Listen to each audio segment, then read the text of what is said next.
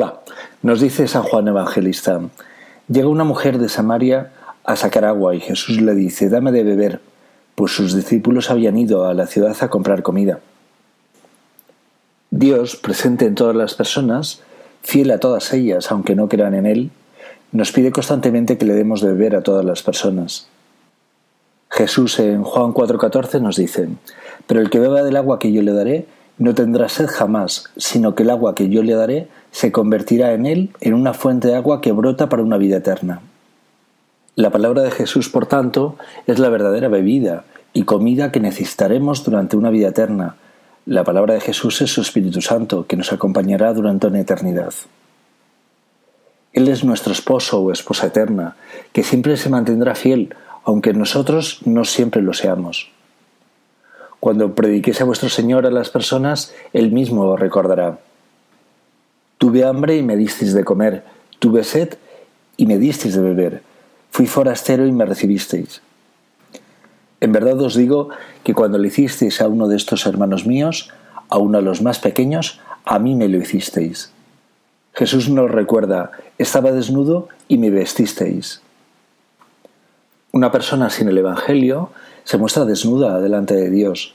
Si le prediquéis la palabra de Dios, la persona podrá vestirse con el Espíritu Santo de Dios y ser justa a sus ojos, y podrá realizar buenas acciones con el mismo Espíritu de su Creador. Jesús nos recuerda, estaba enfermo y me visitasteis en la cárcel. El pecado es la cárcel y el mal su carcelero, su guardián. Cuando prediquéis la palabra de Dios a las personas, las liberéis de su cárcel de pecado y las devolvéis a la vida. Si el carcelero pone resistencia en su liberación, tendréis que insistir con vuestra oración. Tendréis que luchar por lo que queréis. No juzguéis el pecado, nadie está libre. Más bien rezad por la libertad de las personas.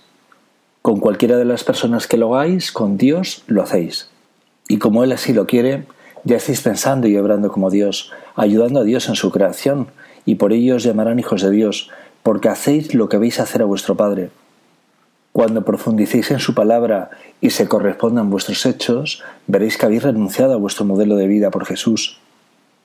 Habéis renunciado a vuestro yo y estáis llenos de su yo, el yo del Señor, el Espíritu de Dios. Habéis vendido todas las miserias de vuestro interior y habéis dado entrada a Dios en vuestro corazón. Ya no existe el yo antiguo, sois eternamente felices por haber encontrado la paz y el camino correcto en la vida. Lo habéis vendido todo en vuestro interior y ya camináis correctamente junto a Dios. ¿Y qué hacemos con la moto, el coche o el barco? No las adoréis, que no os genere soberbia su posesión. Ahora ya sabéis que no valen tanto como vuestra vida, por la que Dios mismo da su propia vida. Jesús resucitó, buscadle entre la multitud, Él se girará ante vuestra llamada y os atenderá.